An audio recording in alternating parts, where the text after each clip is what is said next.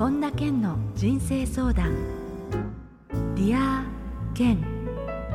皆さんこんにちは。本田健の人生相談 Dear 健。ナビゲーターの小林まどかです。健さんよろしくお願いいたします、はい、よろしくお願いします。さてあのちょっと前の回でもあの奥平アミーさんについてのちょっとお話ちらっと伺ったんですがえー、今月の28日奥平亜美さんと行われるオンラインセミナーということで、うん、えー、ゲストにお迎えして引き寄せの法則を使って理想の人生を実現する5つの秘訣というテーマで健さんのオンラインセミナー開催されるということなんですが、はい、あの今回は新薬引き寄せの法則の出版記念ということで、えー、改めてこのセミナーでどういうことを中心にお話しされるんでしょうか？そうですね。これは、あの、奥平美さんっていえば、第3次か4次か、まあ、ちょっと分かりませんけど、その引き寄せブームをね、牽引された方で、で、その、奥平美さん独特の引き寄せの、えー、法則っていうか秘密みたいなものを本でもね、ご紹介されてますけども、すごくユニークなんですよね。えー、そのあたりの本を、あの本人のエッセンスもそうですし、奥平美さんの引き寄せの、えー、法則、そして、本田健が見た引き寄せの法則っていうのを、まあ、ちょっとこう種類が違うと思うんですけど同じ山を違う形で登る、まあ、それについて説明するとすごい面白いんじゃないかなと思って、えー、セミナーをやることにしました。えーあのそれこそ奥平さんとは健さんはこの3月に、えー、本田健オンラインサロンメンバー向けの対談ゲストとしてあのご出演いただいてその時にあの引き寄せ力の高め方をテーマにお話しされてるんですけれどもそれもまあ、はい、今はの期間限定でね一般にも無料公開されてるということなので YouTube 検査の YouTube からあの見ていただきたいなと思うんですけれどやっぱりこのあの引き寄せっていうのは多くの人が知りたいことですもんね。やっぱり使いたいって思いますもんね。そうですね。なのでそのやり方がよくわからないとかね、えー、そういう人も多いと思うのでそれについてそのこの間の1時間の間でもいっぱいすごい面白い話が出てきたんですけど、はい、それ今回3時間ぐらいの時間を使うのでもっともっと深くいけると思います。はいね、あのよりそこで理想の人生を実現する5つの秘密っていうことなので具体的なステップがまた聞けるんじゃないかなと思うので興味ある方はぜひあの詳しいことをホームページで確認していただければと思います。えー、ということで本田健の人生相談 Dear 健。今日も最後までお楽しみください。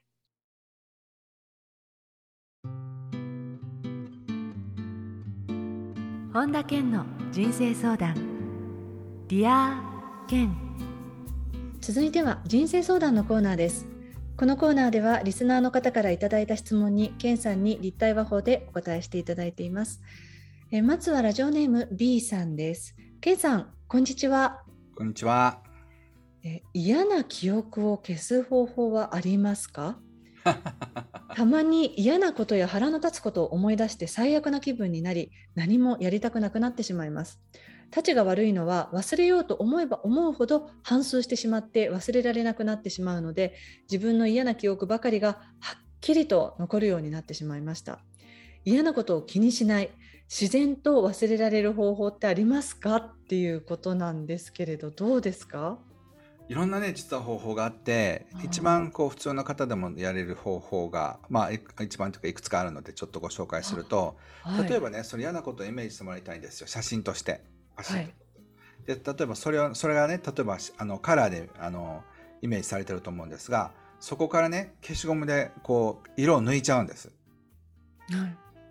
でそしてその、えーと、一つの消しゴムで今度もう一つの黒板消しみたいなんでその残った白黒のやつも全部消しちゃうんです。ええ、でそれを何回かやると意外とねそのエネルギーが抜けてしまうんでその思い出そうと思ったってちょっとその記憶が抜けたりするんですよね。わあいいこと聞きましたそれは。うん、それは一つの方法。でもう一つはね、はい、そのこうそのイメージがこう記憶で戻ってくるじゃないですか。うんそうするとそれそれをゴミ箱に入れるってこうイメージの中でマウスを操作してクリックするんですよ。はい、そうすると、まあ、Mac とか使ってらっしゃる方はキュッてゴミ箱に落ちていくんですけど落としますよねそうそう、シュッて言ってその記憶がゴミ箱に吸い込まれていくっていうのを何回もやるやっていくうちにそれが蘇れなくなる可能性はありますよね。ああじゃあそういうのもじゃあ繰り返しですか？それでもこうやってこう反芻しちゃってもうなんか本当記憶にはっきり残っちゃうぐらいだっておっしゃってますけれど、うん、それがだから出てきたらその時にさっきの消しゴムとか今のこのクリックでゴミ箱っていうのをやり続けるっていうことですか？そうそうやり続けるとか、まあ、スパムメールみたいなもんでスパムが来たなと思ったらピュッと消せばいいんですよ。ああわもう場所も何も必要なく瞬時にできることですもんね。そうそうそう来たなと思ったらすぐクリックすればいい。うんうん、もう一つはねやっぱりこう幸せなこう記憶でいっぱいだと嫌なことって思い出しにくいんですよね。うん、だから今の人生とか生活を楽しいこととかワクワクすることで満たせば、うん、そういうふうな気持ちがやっぱりこう湧いてきませんよね。うん、うん、だから嫌なことがあったらあそういえばあの時も嫌だったなって 嫌なことを思い出すんですよ連載的に。なります、うん、だから今が楽しかったらその波動にいるから前の嫌なことを思い出しづらいんですよね。うん、うん、それも一つの方法だと思います。あじゃあちょっとこのねあの3つ今健さんお話しされたことを B さんもちょっと意識してまずは、うん、あの少しずつそのいやーっていうものをこうなんとなくまろやかにして消えていったらいいですよね。そうですね。はい。ぜひぜひ。はい、ありがとうございます。さあ続いてはラジオネームややこさんです。けんさんこんにちは。はい、こんにちは。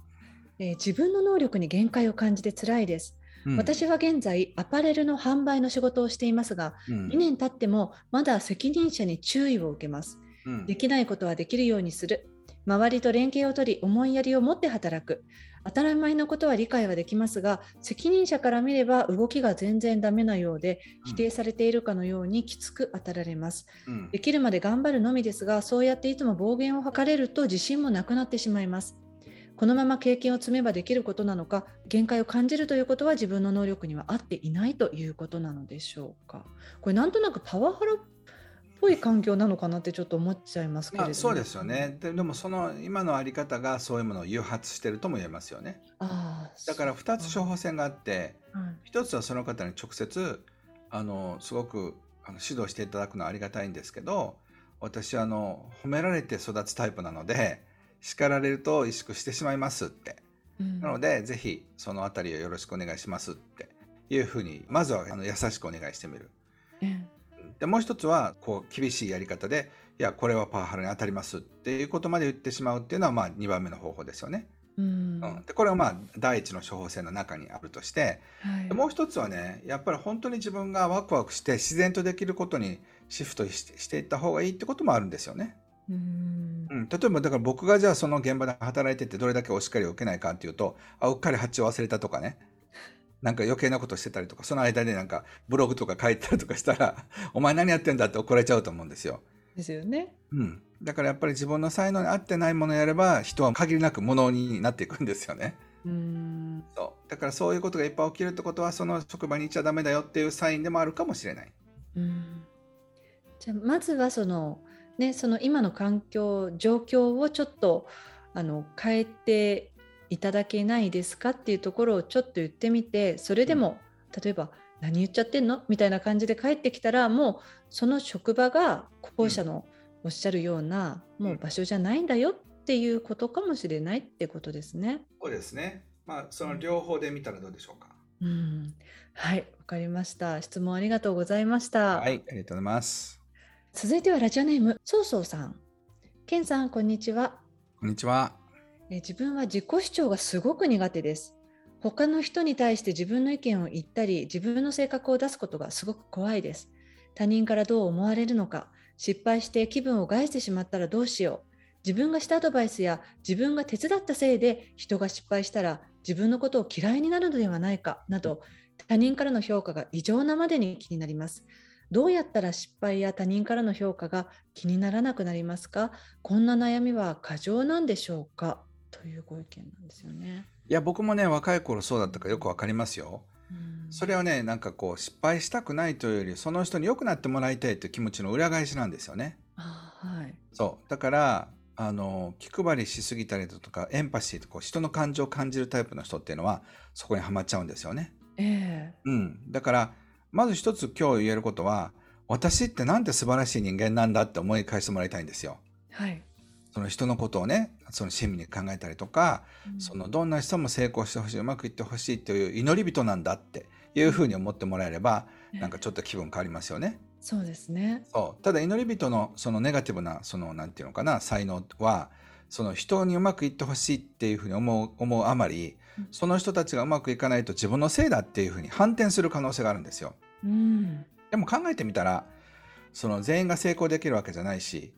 その人が本当に成功したいと思ってなかったら成功しませんよね。はい。だからそういう意味ではその自分がそのどれだけ頑張っても相手が最終的に決めることだから相手がどうするかっていうのは自分には計り知れないというか自分じゃできないこともあるっていうふうに理解できるかってことがまず一つじゃないでしょうか。ねだって自分のせいになったら本当にもう責任感でいっぱいになっちゃいますもんね。そうなんですよ。まあそういった意味でその自分は直接関係がないっていうふうにどこまでね思い切れるかどうかってことがえーすごく大事だと思います。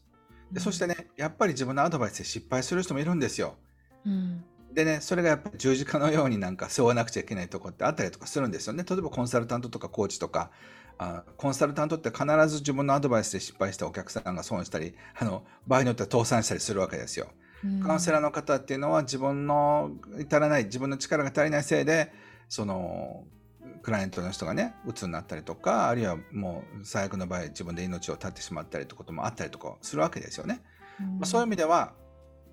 その自分がその及ばないばっかりにこうなったんだああ自分ってなんて最悪なんだっていうふうに思うのはごくごく自然なんです、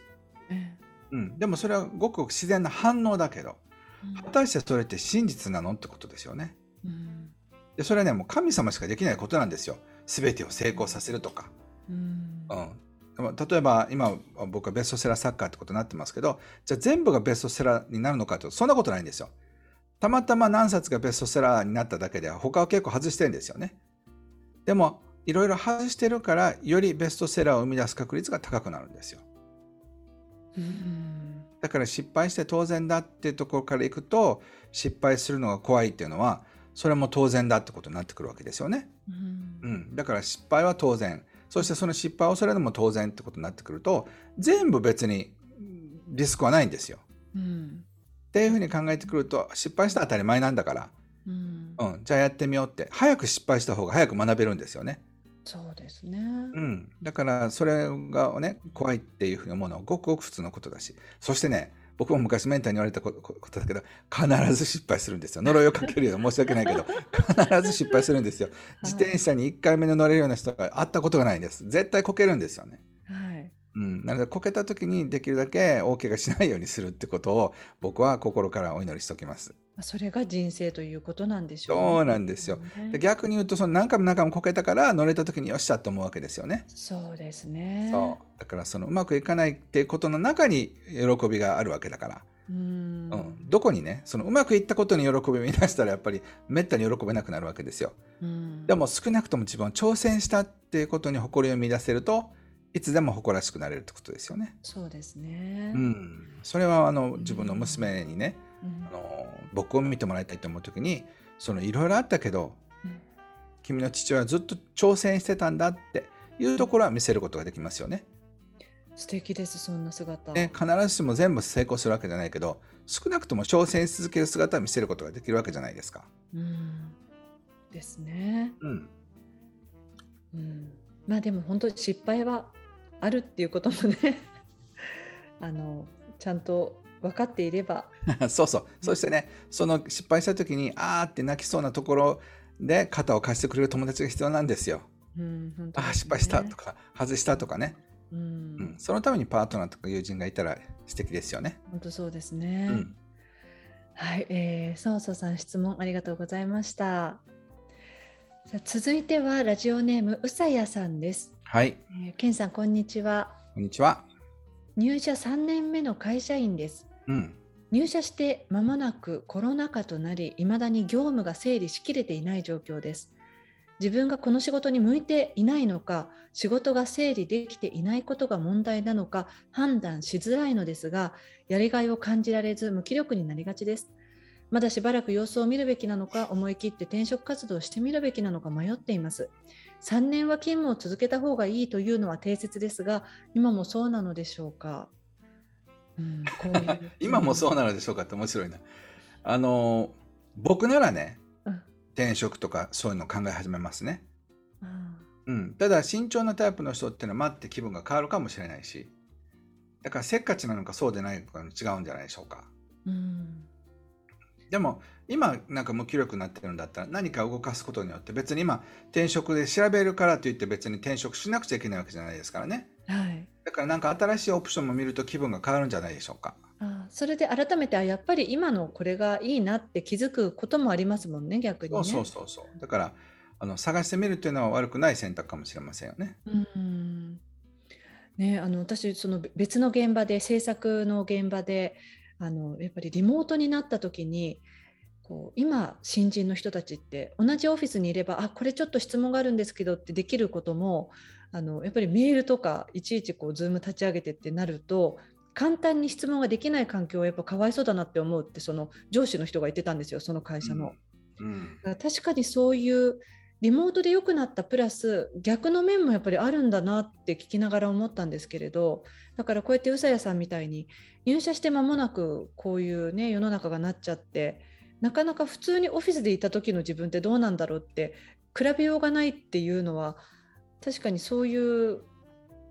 違う自分の状況っていうのもちょっと感じたいなって思うんじゃないかなって思ったんですよねこれ。そうですよね。なので、うん、あのいろいろ調べ始めるとまた気分が変わると思いますよ。えー、うん、正解はないから、えー、自分が直感的にあそろそろ変わりたいなと思ったら変わったらいいし、うん、もう少し頑張ってみようと思ったらもう少し頑張ればいいんじゃないでしょうか。そうですね。自分に聞いてみてください。自分の気持ちにこうやって向いてあげて、うん、ハートさんハートさんやめた方がいいかな。それとも今いた方がいいかな。って言ったらやめたいって声が聞こえるかもしれないし、はい、もう少し頑張ろうってなるかもしれないし、はい。うん、それを聞いてみてください。はい、えー、ラジオネームうさやさん質問ありがとうございました。はい以上、人生相談のコーナーでした。ケンさん、ありがとうございました。ありがとうございました。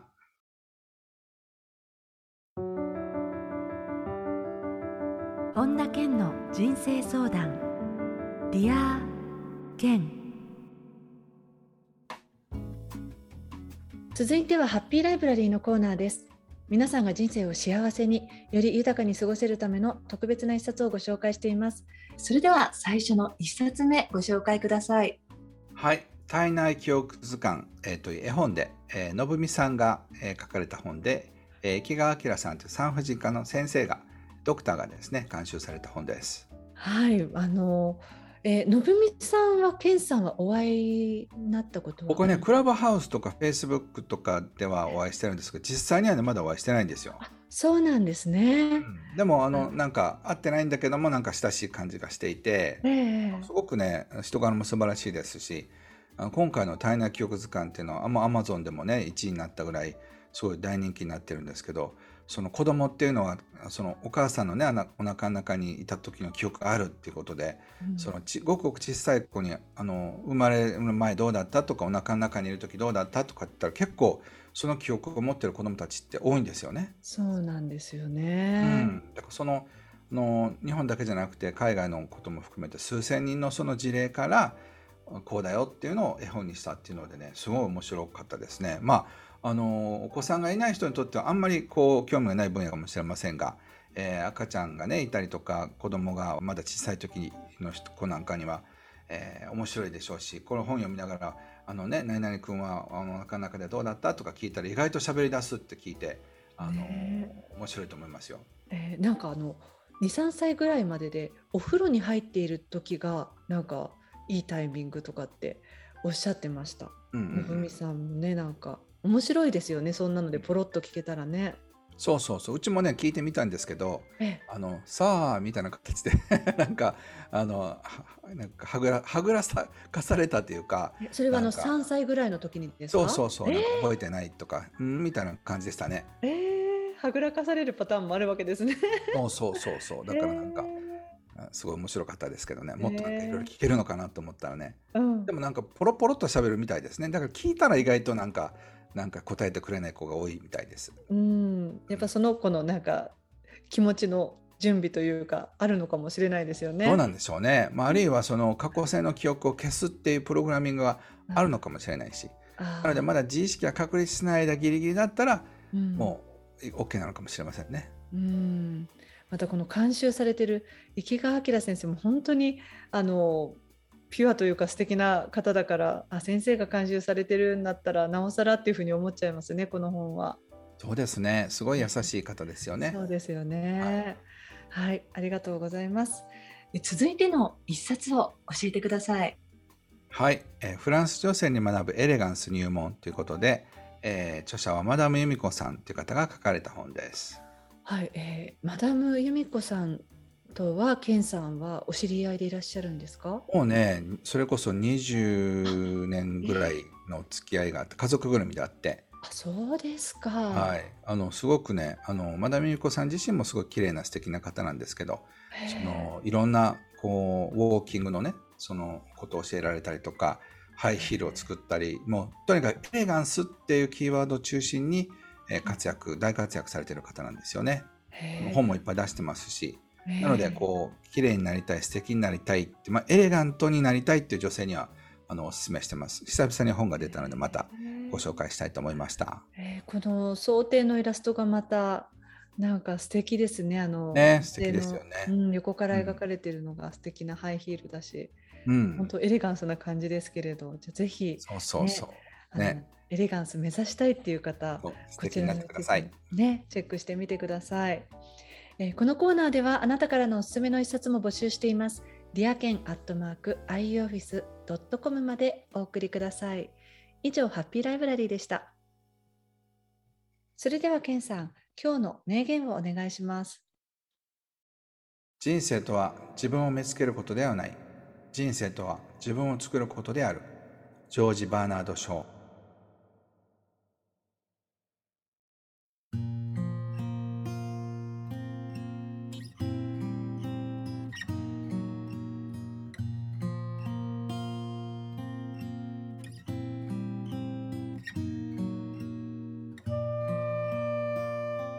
健の人生相談リア健いかがでしたでしょうか？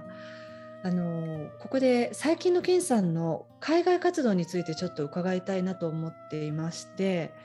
えー、ユニティっていうんですか？このスペル、ユーニニティですね、はいはい、えー、これはどういうものなんですか？これはねそのお金と癒しっていうことをテーマに英語で僕はあの作ったプログラムなんですけどそれがですね、ドイツ語を含め15言語に吹き替えられて、えー、5月から順順序リリースしていくっていうことで、世界展開の、まあ、一つの、えー、なんかステップなんですけど、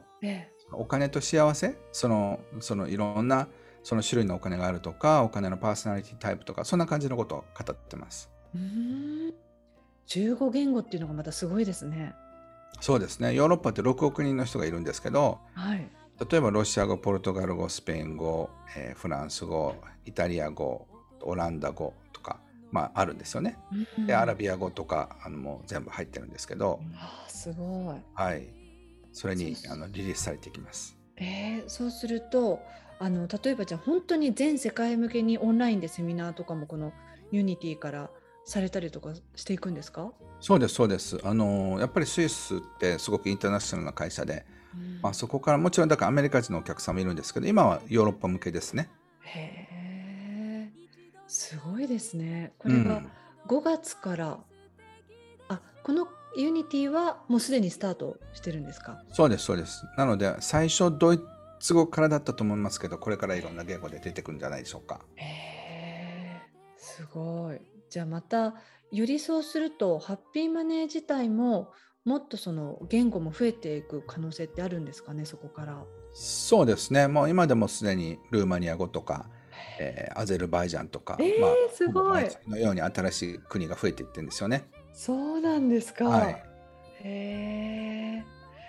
じゃあまたあのより今年も海外に向けてっていう活動も健さん濃くなっていくのってあのまたその途中のお話っていうのもここで伺えたらなと思うのでまた聞かせてください。そうですね。はい。ぜひぜひよろしくお願いします。はい。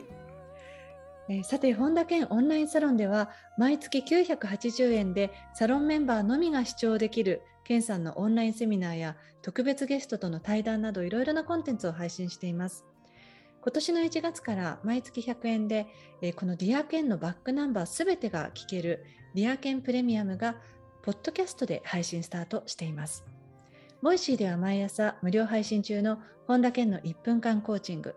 そして本田健書店や最新情報に関しては健さんの公式ホームページや LINE アットで配信していますのでぜひご覧になってみてください、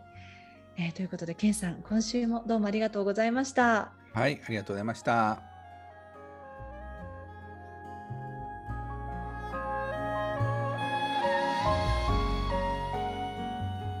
ここでお知らせです。5月28日土曜日本田健と作家の奥平アミンさんによるオンラインセミナー。引き寄せの法則を使って理想の人生を実現する5つの秘訣が開催されます。詳しくは本田健公式ホームページよりご確認ください。